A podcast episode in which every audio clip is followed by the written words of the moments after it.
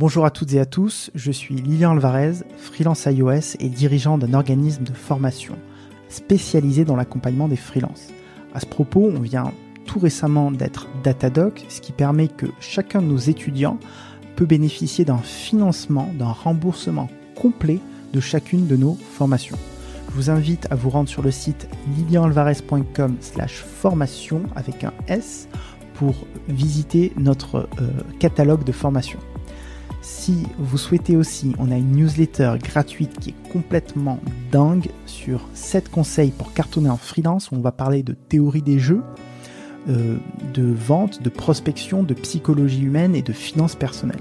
Ce sont des conseils vraiment pratiques, hein. on n'est pas dans la théorie un petit peu vague et fumeuse, on est vraiment dans le concret. Vous êtes de plus en plus nombreux à écouter le podcast et pour ça je tenais à vous dire merci. N'oubliez pas de noter le podcast et d'écraser ce pouce bleu si vous êtes sur YouTube. Euh, ça nous aide énormément à mettre en avant le podcast et à trouver des invités toujours plus incroyables. On va aujourd'hui recevoir François Clostre. Il est entrepreneur depuis plus de 20 ans. Il est le cofondateur du célèbre site internet jeuxvideo.com. Il est aussi euh, expert dans les problématiques du RGPD. Hein. donc le RGPD, c'est le règlement général de protection des données.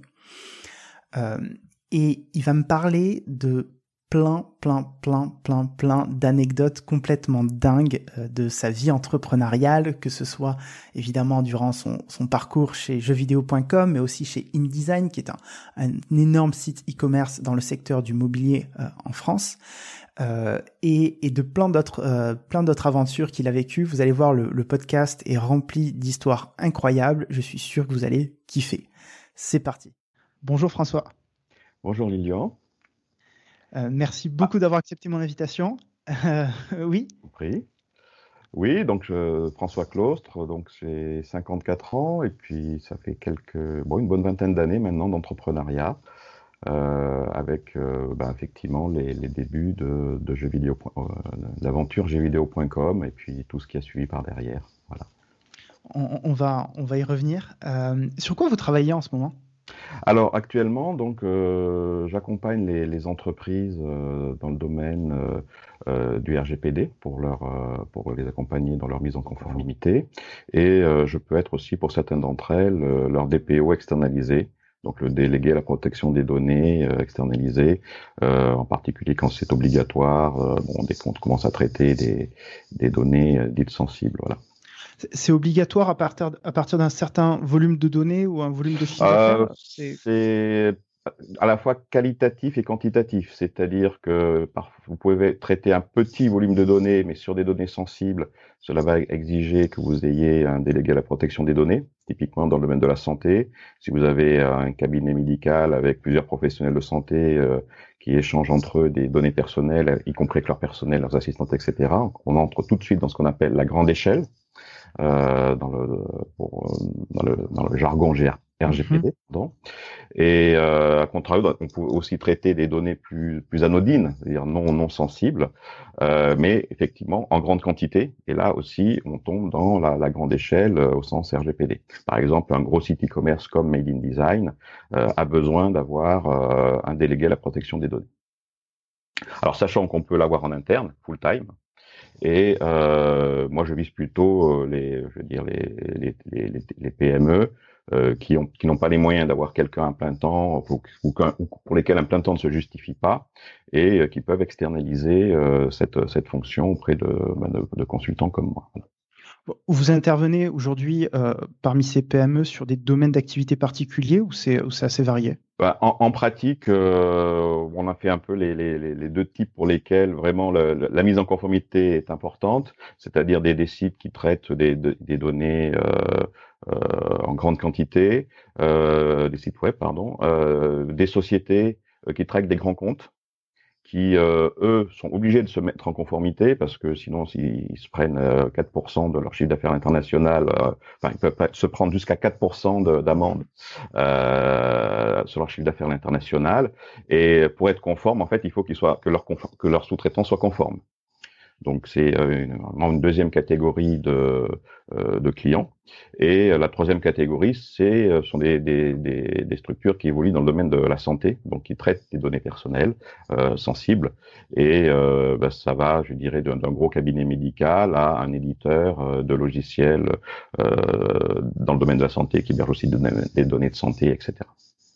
Vous avez vu beaucoup de, gens qui, ont pris des amendes depuis que la, nouvelle euh, réglementation est en vigueur? Alors, pas, pas parmi mes clients. Oui, ça c'est un bon point.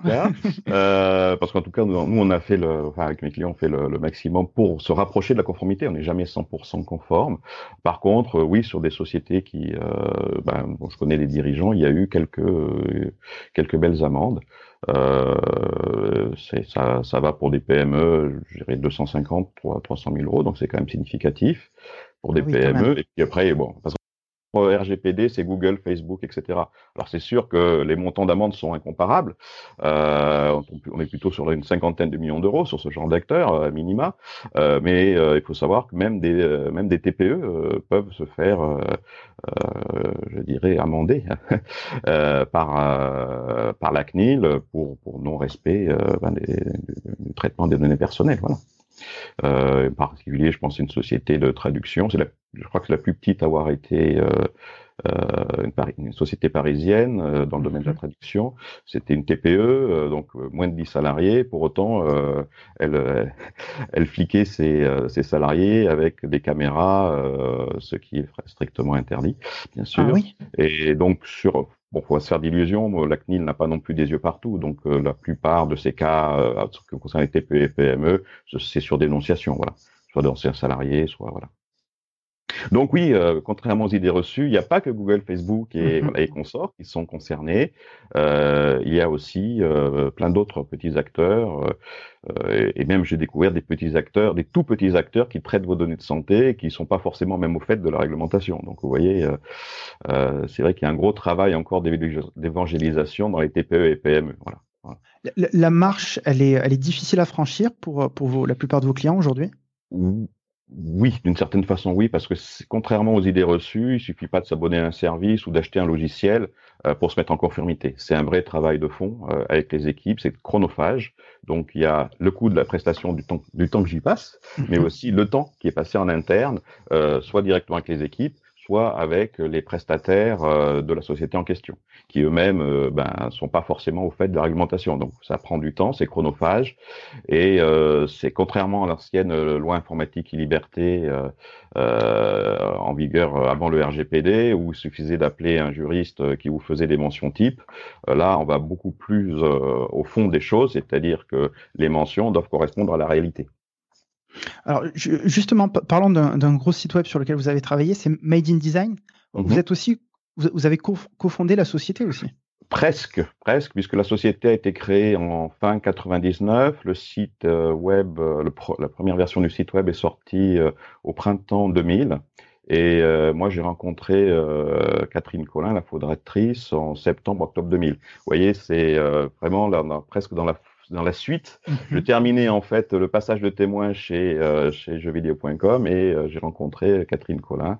Euh, et en fait, on est très, il y a eu tout de suite un fit et euh, ça s'est euh, ça s'est traduit par effectivement une première étape euh, une seconde étape importante puisqu'il y a après la création, euh, puisque quand je l'ai rencontré, c'était un, un, petit bureau euh, qui faisait une quinzaine de mètres carrés avec son bureau à elle, celle de son assistante, dans le stock, euh, une partie du stock euh, dans les couloirs, avec, vous voyez, dans un, dans un centre d'affaires il y a une autre société, et le reste du stock dans son garage. Donc voilà, c'est voilà, c'est la, la, la, vraie bonne start-up, comme on, c'est presque la voilà, l'image d'épinal de la startup. et bon, c'est vrai que mon arrivée, ça a permis quand même de structurer un peu plus les choses, euh, d'apprendre des vrais locaux, d'avoir euh, voilà, de, gérer le, stock, euh, mieux gérer le stock, et puis bon, de passer des étapes, bien sûr. Alors, est-ce que vous pouvez présenter un petit peu euh, Made in Design, peut-être le Alors, Made in la société, les chiffres? C'est vrai, c'est que j'ai tellement baigné dedans que j'oublie de, de, la présenter. Donc, c'est aujourd'hui ben, le site leader en France dans la vente d'objets immobiliers design sur Internet. Euh, pour donner, aujourd'hui, c'est une centaine, de, enfin l'année dernière en tout cas, quand j'étais encore associé, c'était une centaine d'équivalents temps plein. Euh, donc c'est c'est une, belle, une belle, une belle réussite, il faut, faut, faut, le dire. Et je disais donc j'ai, j'ai été donc pour, pour, revenir, qu'est-ce qui est vendu? Ce sont les grandes marques du design, hein. donc Magis, Cartel, Sierra Longa, euh, euh, bon et puis les, les, autres plus communes comme Adhesive. Hein. Ça va de la grand canapé, je dirais, chez Cartel, mhm. ça va. Voilà, c'est le grand, voilà, le grand, grand angle, hein, le grand, ça, ça, ça part vraiment dans toute la, tout ce qu'on appelle le, le, design, euh, voilà. Euh, et en fait, l'idée de Catherine, quand elle a créé ça en 99, c'est de dire que la, la, la, la clientèle euh, qui vise ce genre de produit, c'est plutôt du CSP+. Et à l'époque, ceux qui avaient une, une bonne connexion Internet, c'était justement euh, des CSP+. Donc elle s'est dit, euh, voilà, parce que vraiment, on est pionnier, on était pionnier en fait de de de, de, l'e-commerce. 99, là, il fallait presque développer des outils ad hoc la plupart du temps. Le site était utilisé une solution euh, ultra propriétaire. C'était, on était vraiment au début de, de, de l'internet. Euh, est-ce que vous, est-ce que vous pouvez définir le terme CSP+. Euh, pardon, catégorie su, su, supérieure. Donc c'est les gens qui ont un certain niveau voilà, donc c'est des, cadres, euh, des cadres, euh, des dirigeants d'entreprise, des professions libérales. Euh, sachant qu'à l'époque, ils n'avaient pas beaucoup d'alternatives, c'est-à-dire qu'ils devaient s'adresser à la, la, boutique design entre guillemets du coin de la rue, qui n'avait pas de stock, et avec des délais de livraison qui variaient de trois semaines à trois mois. Et, et la une des révolutions apportées par in Design, c'est de porter un stock sur produits les, les, les, plus courants, qui se vendaient le plus, et donc être capable en, en urgence d'être livré en 24 heures, euh, euh d'un, enfin, en apporter euh, un, un, vrai, euh, une vraie différenciation par rapport à ce qu'était et ce qui est toujours, malgré tout, euh, le, le, le, marché du mobilier, de l'objet du mobilier design, surtout du mobilier design. Ça, ça paraît anodin dit comme ça parce qu'aujourd'hui on a Amazon qui nous livre presque des fois dans, dans la journée, mais en 2000, euh, c'est pas du tout le même contexte. Euh, voilà, c'est pas du tout le même contexte et euh, ben on, là on a essuyé un peu tous les plâtres. Hein, euh, je vous raconte pas les galères avec les transporteurs à l'époque qui, qui, déposaient le mobilier au pied des clients alors que voilà. Il y avait plein de voilà plein de choses qui, qui n'étaient pas au niveau de, de, de ce que c'est aujourd'hui. Sans parler de la traçabilité des, des transporteurs. Aujourd'hui vous avez des applications qui vous permettent de savoir où, où se situe quasiment le camion. Bon j'exagère un peu parfois mais en tout cas quand est-ce que ça va être délivré? Alors que là-bas il vous dit je passe cet après-midi puis euh, vous attendez tout vous attendiez tout l'après-midi et, euh, et c'était que le lendemain matin vous avez justement rendez-vous important euh, qu'il passait finalement. Quoi. Vous voyez, mhm. c'était, pas, c'était pas au, niveau de ce qu'on attend aujourd'hui euh, en, termes de, logistique. Euh, du coup, les, plus gros challenges que qu'il y a eu à surmonter chez Made in Design, c'était vraiment cet aspect de logistique, gestion des stocks, livraison? Voilà, donc c'est en fait ça renvoie aussi à beaucoup d'idées reçues sur l'e-commerce parce qu'on nous disait, on nous renvoyait en disant mais c'est de la concurrence déloyale, vous n'avez pas de, de, boutique, euh, vous n'avez pas les frais d'achat d'un pas de porte, euh, d'un fonds de commerce, etc. Et, euh, et, vous vendez tout directement sur Internet, euh, voilà, sans, sans, avoir les coûts. En fait, c'est juste là encore une image d'épinal de ce de ce qu'est une société e-commerce parce qu'en vrai, ça coûte beaucoup plus cher de gérer un site web comme Edge Design que qu'une boutique du coin de la rue. Pourquoi? Parce que d'abord, on l'a on l'a vu à l'instant il faut gérer la logistique, euh, sachant que c'est aussi une logistique qui s'adresse euh, bon, qu'à des catégories supérieures, donc ça doit être nickel. On se permet d'envoyer une chaise qui a une pétouille, etc. Enfin voilà.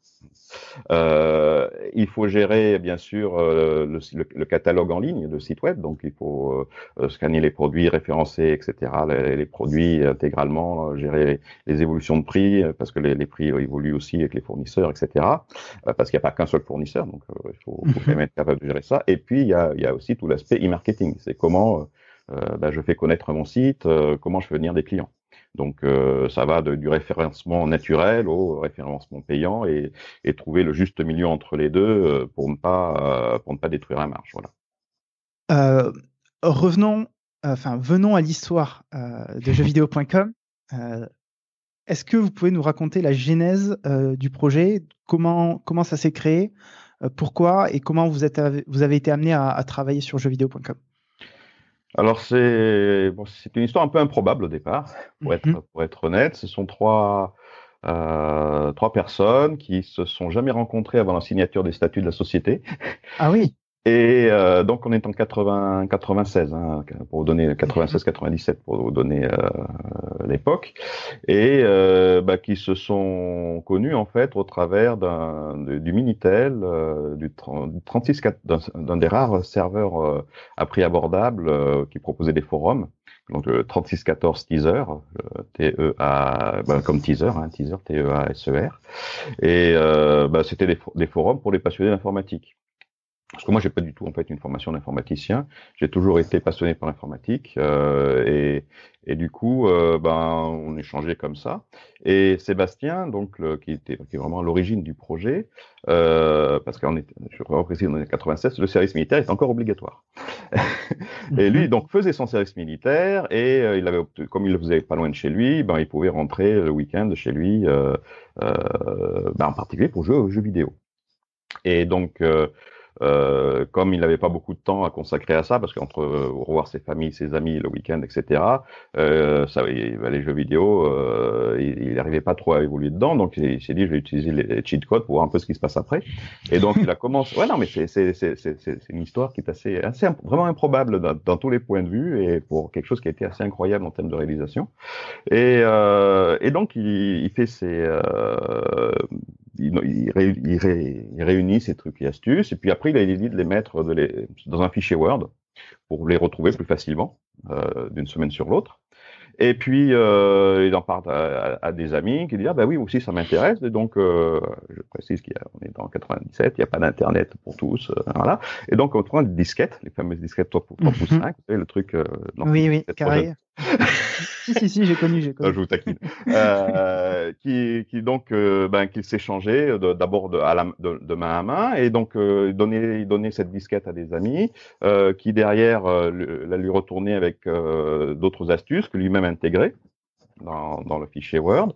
Et euh, donc, ce, cette, ces, ces, disquettes ont fini par circuler dans le cercle des amis, des amis des amis, puis des personnes que plus du tout euh, Sébastien connaissait. Et, et, et, du coup, cette encyclopédie, euh, qui qu'on appelait à l'époque encyclopédie des trucs et astuces de jeux vidéo, ETHJV, euh, cette encyclopédie euh, ben, a, a, circulé sous forme collaborative, sous forme de disquette, mhm. par la poste courrier postal. Incroyable. Oui, c'est vraiment avec euh, l'enveloppe pour le, vous savez, l'enveloppe timbrée pour le renvoi de la dernière version. et euh, du coup, euh, ben, quand, il, quand Sébastien a fini son, terminé son service militaire, il recevait quotidiennement plusieurs disquettes comme ça euh, qui, qui, qui complétaient, copiaient sur son ordinateur. Donc c'était bon, ça c'était quand même assez chronophage parce qu'après il, avait pris quand même un vrai un vrai job à l'époque. Hein. Mhm.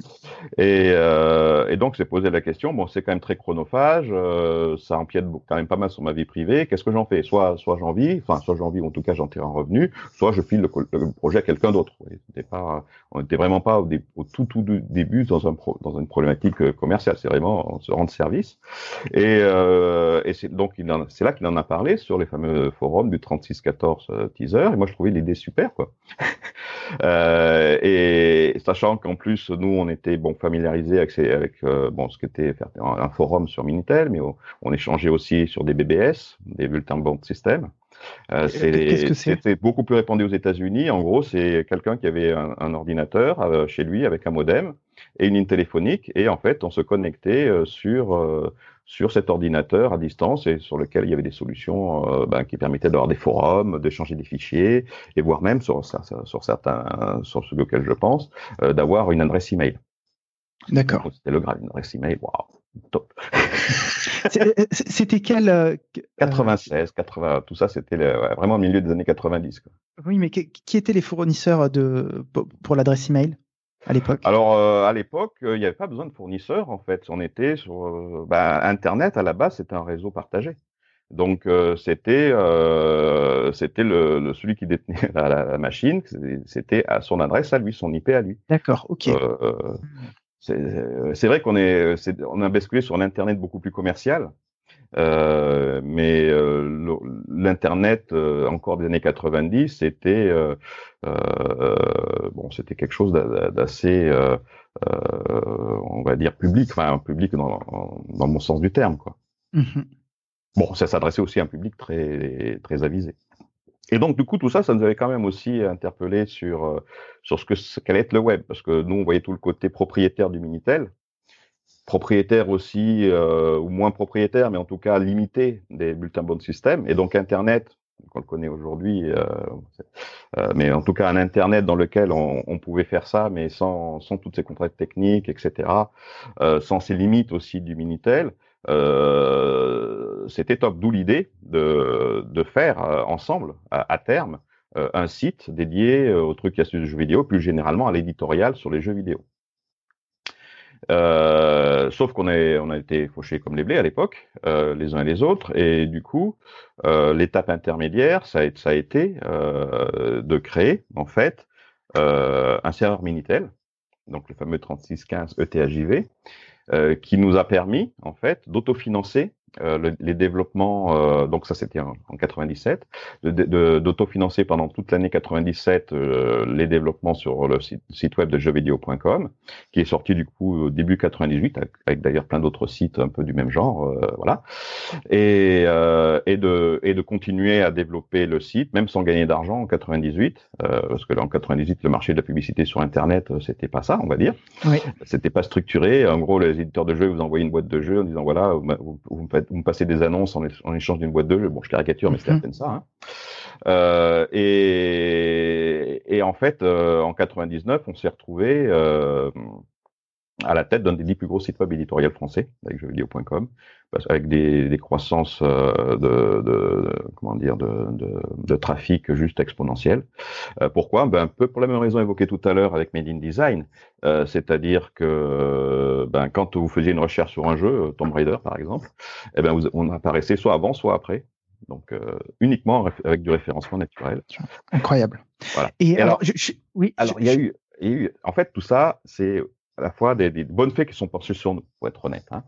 Parce que euh, quand on n'avait pas beaucoup d'argent, euh, on n'a pas développé une usine à gaz comme, comme l'ont fait, beaucoup de, nos confrères à l'époque, une usine à gaz, c'est pas assez méchant, de faire un site dynamique tous nos mmh. confrères se sont lancés euh, dans des sites d'IASP. Je ne sais pas si vous vous rappelez, technologie non. Microsoft. Euh, bah, c'était voilà, c'est l'équivalent du PHP euh, en propriétaire. voilà. Donc des pages ASP qui allaient interroger une base de données. Vous cherchez Tomb Raider sur leur site, pouf, le, ça interrogeait machin. Donc ça, tant qu'il y avait deux trois pelés qui faisaient ça, ça allait. Quand on était, quand on était un millier, c'était un peu plus compliqué. Bon, mais ça en, en, encore, c'est pas trop grave. Ce qui était beaucoup plus grave, c'est qu'il y a une révolution qui est apparue euh, bah, à peu près à la même époque, 98, qui s'appelle Google. Et Google, euh, lui, euh, euh, donc euh, il, a, il, il, il, a littéralement monopolisé en quelques années, euh, enfin une très très très très grande vitesse. Mais, la première fois que je l'ai vu, je trouvais ça assez improbable, une ligne avec uniquement recherche encore. voilà, euh, ça me paraissait assez improbable au début, mais ça a super bien marché à cause de, bon, de son algorithme intelligent, hein, euh, voilà. Et, et, surtout à l'époque, ben, Google il n'indexait que les pages statiques. Et nous, qu'on n'avait pas beaucoup ah. d'argent, qu'est-ce qu'on a, qu'est-ce qu'on avait fait? Et alors, c'est vraiment totalement là pour le coup, la, bonne fée qui s'est penchée sur nous. Ben, comme on n'avait pas les moyens d'avoir des machines super puissantes pour faire euh, des, des, pages dynamiques, et eh ben en fait, on avait bien toutes nos, toutes nos, toutes nos, nos trucs et astuces et forums d'ailleurs en base de données, sauf que ben on les on les générait euh, au fil au fil des modifications. Et donc euh, c'était sur notre site web tout, mm -hmm. jeuxvideo.com quasiment. Bon, je fais un résumé court, mais en, en vrai c'est on va dire 95% de jeuxvideo.com c'était des pages statiques. D'où le résultat de référencement qui était juste délirant. Et c'est comme ça qu'on a effacé toute la concurrence en... sans, sans, sans, budget, euh, voilà, sans, et, et, et, sans avoir besoin de publicité pour vivre au moins euh, jusqu'à jusqu'à 99.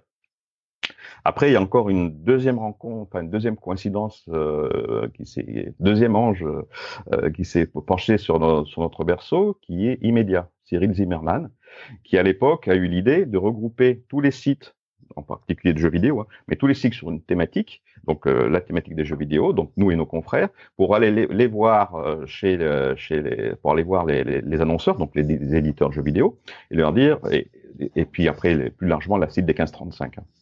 Euh, pour, en leur disant, ben voilà, nous on a 90 ou 95% de l'audience des jeux vidéo. Si vous voulez annoncer sur, dans ce domaine-là, c'est chez nous. Et euh, c'était juste euh, ben, un coup de génie, puisque euh, à partir de là, la les publicités, ben, on a rempli tous nos, tous nos écrans de publicité. Incroyable. parce que d'abord avec les, les, éditeurs de jeux vidéo, et puis après, parce que avec tous ceux qui sont intéressés, qui étaient intéressés par la cible 1535, donc Nike, Coca-Cola, et Tatou, ça, Tatou, le, le, petit truc de téléphone. Donc c'est un truc improbable, ça aussi. C ça vaut une émission en soi. Et donc, oui, les, les, petites messageries, vous savez, les petites messageries là, pour qu'à l'époque on donnait aux enfants euh, ou, que, les médecins avaient, ont toujours d'ailleurs parfois. Euh, ça, ça, a été juste effacé par les SMS. C'était des petits boîtiers qui affichaient un petit message. Vous envoyez le message sur ce boîtier, vous avez un petit bip. Mais c'était MSN non, non, non, non, c'était des, c'était des petits boîtiers de messagerie. c'est vrai que il y a plein de choses qui ont disparu en fait. On a, euh, il y avait, c'était Bebop, voilà, un truc, un truc assez incroyable qui était même déployé euh, dans certaines villes. C'était un, un téléphone qui marchait. Vous, voyez une borne Bebop, euh, ah, où vous pouviez téléphoner. Incroyable. ah oui, il y a, bah oui, oui, c'était. Donc on avait plein d'annonceurs du coup, euh, bien au-delà d'ailleurs de la cible, de la cible, et on vendait tous nos écrans du coup. Là, on, on, était déjà autofinancé encore à l'époque euh, par le par le minitel, donc tout ce qui tombait c'était de la marge. Alors j'ai j'ai deux questions. Euh, oui, euh, comment est-ce que vous gagnez de l'argent avec le minitel? Comment vous receviez des paiements via le minitel? Alors en fait, quand on quand on se connecte sur un service, euh, 3615, 3616, 3617, euh, voire aussi 3614, mais bon, là il n'y a pas de, de, de, de paiement du, du, du, fournisseur dans ce cas-là, au fournisseur. En fait, euh, bon, France Télécom euh, à l'époque, hein, euh, ben s'en prenait une partie, un peu comme Apple, aujourd'hui, avec l'Apple Store, voilà, et une partie était reversée aux fournisseurs de services. Alors nous à l'époque, on n'avait pas, c'est vrai que je, je suis passé un peu vite là-dessus, on n'avait pas de de serveurs en propre sur le Minitel, mais on avait et, et on n'avait pas de moyens, je vous rappelle à l'époque. Donc nous, euh, enfin, Sébastien, lui connaissait par contre quelqu'un qui hébergeait le serveur Minitel, qui était intéressé pour euh, héberger le nôtre. Donc on voulait juste lui fournir en fait une base de données et lui faisait l'adaptation. Et on se partageait les recettes. Voilà. Mmh. Et, et, donc là encore, avec euh, très peu de moyens et, beaucoup de matière grise, je dirais, d'ingéniosité, on a réussi en fait à, générer euh, ces recettes-là. Euh, bon, c'est vrai que ça a été euh, une parenthèse, mais bon, chaque, on n'a pas été les seuls, je dirais, à avoir bénéficié des services du Minitel et de la rémunération du Minitel euh, pour euh, ben pour lancer pour se lancer sur sur le web. La plupart des, des gros acteurs aujourd'hui euh, indépendants viennent de là, dont, dont Monsieur Monsieur Neil bien sûr. Oui, tout à fait. Donc en fait, c'était chaque fois que vous connectiez avec un Minitel sur un 3615, 3616, 17, etc. Ben vous payez, c'était cher. C'était. C'était combien à l'époque? C'était ça, ça à l'époque, ça devait être plus, plus ça devait être l'équivalent d'un euro la minute quoi pour certains. Ah oui, quand même. Ah, oui, oui. Ah oui, c'était une fortune. Alors, et du coup, alors on a découvert. Alors après, quand on a euh, épluché un peu le, euh, les usages, on s'est rendu compte qu'il y avait beaucoup qui accédaient à ces serveurs euh, de leur bureau. voilà, toujours euh, voilà comment on peut comment on peut contourner la, la, la chose. Donc euh, voilà. Et puis euh, après il y a eu beaucoup, je pense, d'enfants qui qui se sont fait gronder parce qu'ils ont passé mmh. beaucoup de temps à consulter voilà les les 36 15 d'astuces parce que ça ça faisait vite des grosses des grosses notes des grosses notes téléphoniques. Comment, euh, après, lorsque vous avez euh, switché vers le site internet, vous diffusiez les publicités? Vous les codiez en dur, en, statique aussi? Ah non, après, euh, bon, là, sur les publicités. Alors, au début, on les codait en dur, hein, pour être transparent, mhm. en mettant des tags, tout ça, pour savoir si elles étaient vues, combien de fois elles étaient vues, etc., pour pouvoir faire reporting. Mais après, très vite, ça, ça s'est structuré et avec Immedia, ils nous apportaient un, une sorte de kit pour installer et tout ça, c'était géré directement par eux. C'était, ça, ça, ça s'est très très vite structuré là-dessus aussi. Mais bon, c'est vrai que je reconnais que la première année en 98, c'était un peu la dèche, quoi. On avait eu, je me souviens qu'on avait eu un annonceur qui vendait des cartouches euh, pour une console dont je même oublié le nom et, et qui nous avait jamais payé. Ah ouais. J'étais tout content. ça y est, un vrai, un annonceur avec un vrai budget, etc. jamais payé. Euh, non, non, c'était voilà, bon, il faut, faut, vraiment croire en son projet pour pour le mener, pour euh, voilà, pour euh, mener à bout. Mais bon, honnêtement, bon, à, la fois, on peut dire, on peut pas dire qu'on n'ait pas prévu dès le départ tout ce qu'on allait faire, parce que vraiment on avait cette vision de monter un serveur Minitel, un serveur Minitel, un serveur Minitel pour monter un site web qui serait entre guillemets le TF1 des jeux vidéo, c'est-à-dire en français. Alors là aussi, parmi les marronniers, ah mais oui, mais attendez, 98% du web est en anglais. Vous êtes pas, vous êtes pas malade de faire un site en français? Oui, mais sauf que pour s'adresser aux Français, c'est quand même mieux de parler français. Eh oui. Oui. Non, mais voilà. Euh, en plus, euh, comble de, de, la chose, c'est qu'en plus, on mettait en accès gratuit notre base de trucs de jeux vidéo qui était payante sur Minitel. Et sans aucun euh, obligation de s'inscrire, de machiner, de payer ou quoi que ce soit. Alors là, c'était encore euh, totalement incompréhensible pour la plupart des gens. Pourquoi on mettait gratuit quelque chose qui était payant et pourquoi les gens iraient quand même payer euh, bref. Euh, et je dirais un peu tout à l'avenant, quoi. Et puis, euh, plus généralement, comment vous gagnez de l'argent avec un site web? Alors la question était était, était assez pertinente, je dirais en, en 80 en 98. Bon, sauf que ben téléphone et jeux vidéo, c'est-à-dire en français avec du contenu et financé par la pub. Voilà, c'était ça les trois les trois montras. Donc le financé par la pub, on l'a un peu attendu, mais quand c'est arrivé, c'était juste magique. Euh, Et donc euh, fin 99, on fait partie dans le top 10, on est dans le top 10 des sites éditoriaux français en termes d'audience, et euh, un des deux derniers encore détenus par des personnes physiques. Euh, parce que finalement, c'est toujours autofinancé. Et en plus, avec les trois personnes physiques qui ont 100% du capital, puisqu'on s'est toujours autofinancé. C'est incroyable. Et avec une rentabilité de dingue. Je crois qu'on est. Alors justement, est-ce que vous pouvez un des deux, euh, un, des deux rares dans, dans la top 10 à être rentable et très rentable. Hein. C'est euh, pour donner d'idée, ben, je c'est un peu technique, mais l'excédent brut d'exploitation, c'est-à-dire en gros la marge, c'était 40% du chiffre d'affaires. Et euh, est-ce que vous pouvez nous donner des chiffres en termes de d'argent généré, de montant généré grâce à la publicité sur un mois par rapport au nombre d'utilisateurs qui visitent Honnêtement, le site? Je je m'en rappelle plus aujourd'hui, pour être très, très, honnête. Mais ce que j'ai retenu, c'était le niveau de rentabilité, c'est-à-dire 40%, sachant qu'on n'était pas endetté, parce que personne ne veut prêter de l'argent, parce hum. qu'un projet comme ça où vous mettez des trucs gratuits à disposition, c'était juste pas concevable. Enfin, ben, tout voilà, tout pas de pas de pas de compte à rendre à des tiers. Euh, et donc, euh, fin, on arrive à fin 99 et et on se dit, ben, c'est quand même magique de voir qu'il y a des petits jeunes euh, qui sortent à peine de leur école de commerce, qui présentent un PowerPoint et qui lèvent des dizaines de millions d'euros sur des projets tout assez improbables. Et comme euh, bah, nous, on savait d'où on était parti, parce que bon, c'était pas si longtemps que ça, c'était trois, quatre ans avant. Hein, euh, on s'est dit, bah, c'est l'occasion pour nous aussi de, de, bah, de, cristalliser cette réalisation. Hein, et pour moi, on verra plus tard, de, enfin, on a vu en fait de, de faire d'autres choses, d'autres mhm. choses. Euh, et donc, en fait, on a mandaté à la fin, fin 99 une banque d'affaires et euh, on a dealé avec, euh, là aussi c'est assez magique hein, dans, la, dans la réalisation, euh, on a signé le protocole d'accord avec Gameloft, parce que bon, Ubisoft et Gameloft, c'est deux mhm. structures détenues par les frères Guillemot, même si aujourd'hui une des deux n'est plus détenue, n'est plus contrôlée par les frères Guillemot, mais à l'époque c'était le, les deux étaient contrôlés par les frères Guillemot. Euh, et donc on a, on a signé, lors de mémoire c'était en avril 2000, euh, le, un, un, protocole d'accord sur la, la session euh, pour faire cours de la totalité de la société hein, au, groupe, avec moi qui partais, euh, qui m'engageait à rester six mois, euh, donc qui m'engageait à partir euh, parce que j'avais envie de faire d'autres choses dont, dont, on a un peu parlé tout à l'heure, hein. alors que mon associé principal lui est resté jusqu'à il y a quelques années encore à diriger la société. et donc on signe le protocole d'accord et Et dans la, dans la qui a, qui a suivi, c'était le crack. Ah bah oui. Tout s'est effondré. Du coup, vous avez vendu au plus haut, j'imagine. Et, et, derrière, tout est en cash en plus parce que, ouais. En fait, Alors, on, a, on avait une offre euh, au double de la valeur euh, ben, du principal concurrent à l'époque. On peut dire qu'il y a prescription aujourd'hui, hein, euh, qui, qui était Infogramme. Et euh, bon, qu'on nous a conseillé, euh, et puis on avait les pieds sur terre, je vous avais dit finalement aussi, hein, parce qu'on savait d'où on venait, euh, bah, de prendre plutôt une offre en cash. Ce qu'on a fait, et euh, les frères Guillemot euh, ont tenu leurs engagements, même après le crack. Ce qui a fait dire à beaucoup d'ailleurs, mais euh, vous, vous, les avez enfumés, vous les avez volés, enfin mhm. voilà, tous les jaloux qu'on peut avoir en France quand on réussit quelque chose, hein, comme d'habitude.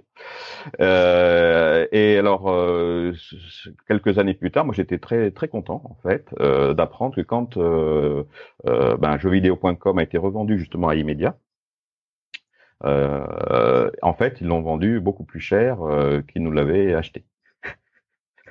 Eh, est-ce que vous êtes autorisé à nous donner les montants de, de vente et non, de, jeux vidéo? c'est important, mais c'est pas non plus ça qui, qui fait que j'habite aux Bahamas euh, sur une mhm. île euh, euh, en face de, de celle d'Elon Musk. Hein. Faut pas non plus. Mais bon, pour nous qui, pour nous trois cofondateurs qui, bah, qui bon, qui n'avaient pas beaucoup de patrimoine, hein, voire pas du mhm. tout, euh, c'était, euh, bah, c'était quand même un vrai changement. Quoi. Alors, comment vous avez estimé la valorisation du site euh, pour, euh, pour le rachat? Alors là, c'est assez magique. Euh, moi, j'avais donné un, Bon, euh, ça, s'est fait euh, au téléphone avec une relation commune qui, qui m'a mis en relation avec le banquier d'affaires parce qu'ils se connaissaient, c'était des amis d'enfance. bref, euh, cette banque d'affaires euh, avait loupé la, la, case je, je, je, je, fais des transactions avec des startups. Donc, j'en recherchais une justement qui, qui faisait affaire. Puis j'ai annoncé un prix. Et donc ils ont fait, des, ils ont analysé, etc. Et en fait, on a vendu au prix que j'avais annoncé. Mais c'était un peu, c'était un peu, en fait, ce prix, c'était le prix auquel on était à, à, à, tout céder, en fait, et de dire bon, l'aventure, euh, voilà, euh, l'aventure s'arrête là, c'est tel prix. Bon, on aurait pu avoir le double euh, qui se serait transféré, transféré trans... en action. Ouais, en action, mais euh, qui, qui, se serait trans, euh, transformé en un pouillème de rien du tout quelques voilà quelques mois plus tard. mais bon, c'était ce qui nous semblait être le, un ticket plus que raisonnable pour. je rappelle quand même à l'époque, c'était on était avant la peu de temps avant la session une SARL à 50 000 francs. Parce que 50 000 francs, c'était le capital minimum mhm. À l'époque. Voilà. Et du coup, vous l'avez déterminé comment le prix? Parce que je sais qu'aujourd'hui, il y a des formules, bah, etc. Au départ, c'était euh, vraiment euh, comme ça. C'était le prix auquel on était prêt à vendre. Et en fait, euh, après, il y a eu bah, une, une, étude justement sur la, enfin, qui mélangeait la rentabilité, le, ce qu'on pouvait apporter à un tiers là-dessus. et bon, alors, est-ce que c'est parce qu'on a annoncé ce prix-là que l'étude a abouti à 100 millions? Ou pas Je sais pas. Mais en tout mmh. cas, bon, j'ai eu le nez creux parce que ça s'est vraiment vendu à ce prix-là. Voilà négociations, elles n'ont pas été euh, très difficiles avec Ubisoft? Ah bah à l'époque, la banque était super motivée parce que la banque d'affaires parce qu'elle lui manquait euh, ce genre de, de, société à son à son palmarès et euh, les Gameloft, enfin les, les, les, les, frères les, frères les frères Guillemot étaient euh, ben avaient l'impression d'être passés à côté euh, de la révolution du web. Et mhm. donc, ils voulaient créer vraiment un pôle web. Donc, ils avaient acheté nous en France, une société en, en Espagne, en Allemagne. Enfin, ils avaient, ils avaient commencé à constituer un pôle. Et puis, euh, puis après, je j'ai, après quand j'ai quitté la société, été moins, moins, moins informé de ce qui s'y passait, hein, bien sûr. Euh, après, ils ont, bon, ben, ça s'est pas, pas, aussi bien passé avec jeuxvideo.com qu'avec les autres sociétés qu'ils ont rachetées, pour faire très court. Et, euh, et ils trouvaient que ça, ça a été un peu décalé par rapport à ce qu'ils faisaient, et, c'est comme ça qu'ils ont été amenés à le revendre. Mais euh, l'idée, au départ, c'était vraiment de constituer avec Gameloft un pôle dédié aux jeux vidéo. Et en Europe, hein, pas qu'en France. Ouais. Du coup, finalement, ces, ces, négociations, elles sont plutôt bien passées, elles ont été faites assez ah, rapidement. Ah, c'était super rapide, en quatre mois, c'était bouclé, quoi. Ah et heureusement. Et heureusement. Et eh oui, heureusement. on le savait pas à l'époque. C'est ça qui est magique. On le savait pas. C'est-à-dire que deux semaines après, euh, c'était mort, quoi. Ouais. C'était mort, c'était plus du tout dans les mêmes conditions, quoi. Mhm. Vous aviez quel âge à l'époque? Alors moi, j'avais euh, une trentaine d'années et mes, et mes associés étaient plutôt dans la vingtaine. Euh, puisque justement Sébastien il avait terminé quelques années plus tôt son service militaire et, euh, il travaillait dans une SS2I hein, euh, quand euh, avant de avant de, de démissionner pour euh, pour, s'occuper à plein temps de, de jeuxvideo.com et le troisième en fait troisième larron devait avoir à peu près le même âge, mais lui, euh, il, il, faisait une prépa euh, d'école d'ingénieur. que là aussi, de, contre, qu'il a laissé tomber en cours de route, donc il n'a jamais passé son diplôme. Euh, et là encore, on se dit mais vous êtes fou. Bien sûr. Voilà. Et en fait, il s'est consacré vraiment, c'était lui qui était la cheville ouvrière, Jérôme, euh, sur toute la partie web, euh, pour, euh, pour euh, bah, l'architecture, la maintenance, etc. Euh, c'est euh, vraiment, c'est vraiment. Une... Après, c'est vrai que c'est difficile de, de, reproduire une, une, aventure aussi belle parce que il y a à la fois la, la partie aventure humaine, donc bon, des, des, des, gens qui, qui, qui, travaillent ensemble et qui et qui s'entendent pour travailler ensemble, ce qui n'est pas toujours évident parce qu'à l'instant T, c'est vrai, mais à l'instant T plus un, pas forcément voilà. Les gens évoluent, ils font des rencontres, ils ont d'autres envies, etc. Euh, et puis le côté time to market, c'est-à-dire euh, on, imaginez réserver un nom de domaine comme jeuxvideo.com. Ben voilà, c'était juste payer quoi. C'était la difficulté, c'était trouver un organisme pour payer pour pour avoir le, domaine quoi. Enfin, c'était ça la difficulté. C'était pas trouver un nom de domaine euh, qui, qui soit euh, qui se rapproche de jeux vidéo quoi. Et ouais. Euh, trouver, avoir le, le, bon timing au niveau, enfin, faire que, parce que si quand on a sorti, on a lancé le Minitel, ben Sébastien, il avait toujours son job, hein, euh, parce que euh, on savait pas ce que ça allait donner. Et en fait, on était très surpris que sans publicité, uniquement par référencement dans l'annuaire du Minitel, euh, les, les, les, gens ont commencé à utiliser le service. Quoi.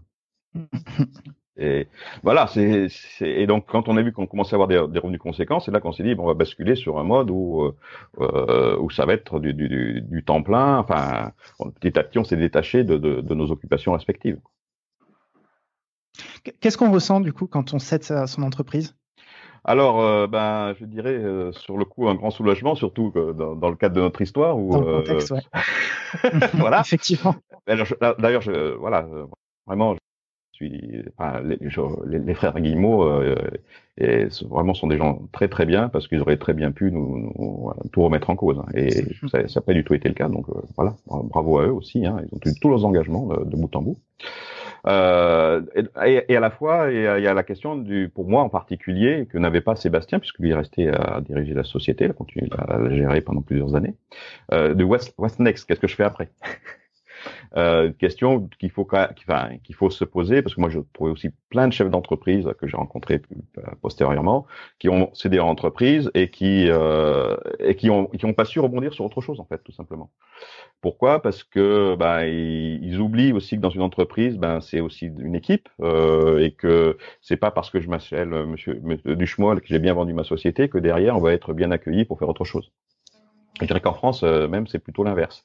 Ah oui? Euh, Ah oui, dans mon, ah oui, dans mon cas, ne, croyez pas ne croyez pas que ce fût un avantage de euh, d'avoir euh, d'avoir réussi avec jeuxvideo.com. Au contraire, les gens pensaient qu'on avait bon déjà qu'on avait enfumé les les, mm -hmm. les, les, guillemots pour faire court, hein, d'une part, euh, donc un peu qu'on les avait volés, hein, quelque part, et puis qu'on avait eu beaucoup de chance. Genre, on avait gagné au loto, quoi. Et donc, comme quand on gagne au loto, c'est quand même rare qu'on qu gagne deux fois une grosse somme il y a peu de gens qui sont venus, qui sont venus à moi, euh, au moins au début, en tout cas, naturellement. Là aussi, il y a, c'est, euh, alors peut-être qu'on n'a pas assez communiqué sur euh, sur la session, je sais pas, mhm. mais euh, moi je, je, me souviens, j'avais même fait des, des reportages, euh, fait un reportage télévisé chez moi à l'époque. Il me semble que c'était avec, euh, je sais pas, avec M6 à l'époque, ils faisaient des décrochages locaux. D'accord. Une autre époque, monsieur. euh, était, était venu chez moi. Bon, malgré tout, alors il y avait beaucoup de gens qui l'avaient vu ce, ce reportage dans, la, dans sur Grenoble, puisque là je suis je suis grenoblois. Et, et pour autant, euh, c'est pas pour que, que, pour autant que mon téléphone a sonné. Euh, c'est assez surprenant en fait. Euh, les choses se passent rarement comme euh, on nous dit qu'elles vont se passer, je dirais, voilà, ou comme on pense qu'elles devraient se passer. Et euh, même par rapport aux banques, c'était pas forcément un avantage parce que bon, le gars il a, il a réussi parce qu'il avait du bol, mais c'est comme si on partait de zéro quoi, voire un peu moins parce qu'il y a peut-être un peu de jalousie, vous voyez. On, on, arrive à la fin de, du podcast, de l'épisode. J'ai quelques questions un petit peu particulières. Si vous pouviez euh, dîner avec n'importe qui de vivant dans le monde aujourd'hui, euh, qui choisirez-vous alors, j'avoue que je suis pas très, pas très fan de ce genre de questions, mais bon, j'ai quand ouais. même pied l'exercice. euh, je, je, je, pense que ça serait, ça serait pas mal euh, que je puisse dîner à, ou rencontrer, ne serait-ce qu'on rencontrer d'ailleurs, euh, Sid Meier. Je sais pas si vous connaissez Sid yes. Meier. Ça vous dit quelque chose? C'est le, le, le, fondateur de Microprose et en particulier celui qui a conçu Civilization le programme qui bah, qui reprend en fait l'histoire. vous partez de l'âge de l'âge de pierre, en gros, et vous envoyez une, une fusée dans l'espace pour mhm. conquérir l'espace. Bon, je vais faire résumer très court. Hein. et en fait, c'était c'est un, jeu que j'apprécie toujours, que je trouve toujours aussi remarquable parce que finalement, il est très facile d'accès parce que j'ai essayé d'autres jeux un peu du même type à l'époque, mais il fallait quand même bien connaître les règles, c'était un peu compliqué. Là, c'est très fluide euh, d'accès, c'est quand même très riche en termes de fonctionnement, parce que bon, il y a ces notions d'évolution de, de, technique, euh, euh, de merveilles à construire. Enfin, voilà, il y a, il y a un aspect, euh, je dirais, culture de, historique qui, qui, qui, qui, est sympa. Et puis, euh, voilà, bon, c'est, on est un peu Dieu quelque part, et on essaye de, de, faire en sorte que, que la civilisation qu'on chapote arrive euh, la, première ou en tout cas soit pas trop mal classée en, fin de course. Et puis c'est aussi super euh, super prenant, c'est-à-dire que quand vous lancez dans une partie comme ça, euh, il, faut, faut, mieux pas que, que vous ayez des examens à passer, un, document à rendre, etc. Voilà. Donc j'ai même, je joue même, je rejoue de temps en temps parce que maintenant on trouve des, des émulateurs de PC pour les tablettes Android. Et donc, ah. arrive ces jeux étaient pas super, enfin, c'est là, c'est des, des jeux qui étaient encore années 80, euh, oui, milieu des années 90, pareil, hein, la première version. Euh, et puis bon, ça s'est ça s'est développé dans les années 2000, etc. Et après, il y a 2, 3, 4, mais les, les tout premiers épisodes, on arrive à les faire tourner sur des tablettes. Et donc, c'est c'est c'est là qu'on dit, c'est quand même vachement bien conçu pour euh, avec les moyens de l'époque, etc. Pour faire un truc aussi intéressant et prenant. Hein. C'est tellement prenant. Et, et d'ailleurs, j'avoue que ça m'a ça m'a sans doute aussi euh, bon peut-être un peu à cause de, de Sid Meier que que j'ai été pendant peu de temps d'ailleurs, mais euh, 2006 à, de 2006 à 2008 de mémoire, euh, que j'ai dirigé même une société d'édition de, jeux vidéo qui s'appelait AGE Studio. Euh, qui était un, un peu dans, ce, dans, cette, dans cette idée de simulation euh, justement euh, d'un environnement, mais avec une, un vrai contenu historique parce que bon, Civilization, bon, il y a, y a, un aspect historique, mais ça reste quand même bon. Je, je, je m'étends, j'écrase la civilisation qui est en face de moi, j'avance, etc. Là, c'était vraiment recréer le contexte, un contexte historique. Et euh, par exemple, c'était Buff of America, donc la, la naissance des États-Unis, euh, donc la lutte entre euh, les euh, les, les, ben les, les, indépendantistes américains mhm. et, euh, et, les Anglais, euh, pour faire très très court. Euh, voilà, enfin, on avait sorti toute une série comme ça de euh, de jeux à contenu historique avec autour du même moteur AGE en fait, d'où AGE Studio. Euh, et, et, donc euh, bon, euh, donc on était beaucoup plus loin. On s'adressait aussi à une cible qui était beaucoup plus pointue, des, gens qui s'intéressaient vraiment à, l'histoire. Donc c'était certainement pas avec une clientèle strictement française qu'on s'en serait sorti. Donc on était vraiment tout de suite dans une licence qui devait être se déployer au niveau du monde. Et bon, l'aventure, cette aventure, cette aventure-là, je l'avais faite avec Philippe Thibault à l'époque, qui avait créé Europa Universalis. D'accord. Ce sont des, des voilà et euh, donc euh, ça a duré deux ans. Après on a revendu la société à Paradox Interactive. Euh, et, et, en fait, Philippe continue là encore. C'est un peu comme avec Sébastien, continue de, de développer. Alors ça a été repris par d'autres sociétés, j'ai je, moins suivi là encore l'histoire. Euh, donc c'est quelque chose qui existe toujours, hein, euh, le moteur AGE et, les, et, et, ces jeux historiques. Mais bon, il faut reconnaître que ça n'a pas non plus été le succès euh, d'un Civilization. Mais bon, voilà, vous voyez, euh, on est parfois, de façon inconsciente ou pas, influencé par ce qu'on a vécu. Et comme moi, j'adorais ce jeu, euh, et je, j'y joue de temps en temps, surtout pendant les vacances, pour être honnête. Euh, bon, bah, c'est peut-être ça qui m'a amené à, à, me lancer dans cette euh, dans cette histoire. Et donc, du coup, je disais quelqu'un bon qui, qui, a conçu quelque chose comme ça. Puis j'ai eu des reportages aussi sur Sid Meier qui a l'air quelque chose d'assez affable. Euh, ça doit être ça doit être assez sympathique de, de pouvoir échanger avec lui sur mhm. Euh, ben sur, sur les sujets, sur ce sujet de jeu, mais aussi en général, tout simplement. Parce que dans un dîner, une fois qu'on a fait le tour du jeu, euh, on n'a plus grand chose à se dire. Hein, si on reste sur, sur, uniquement sur ce plan-là. Voilà. voilà. Ok. Euh, si vous deviez créer un nouveau produit aujourd'hui, euh, qu'est-ce que vous feriez?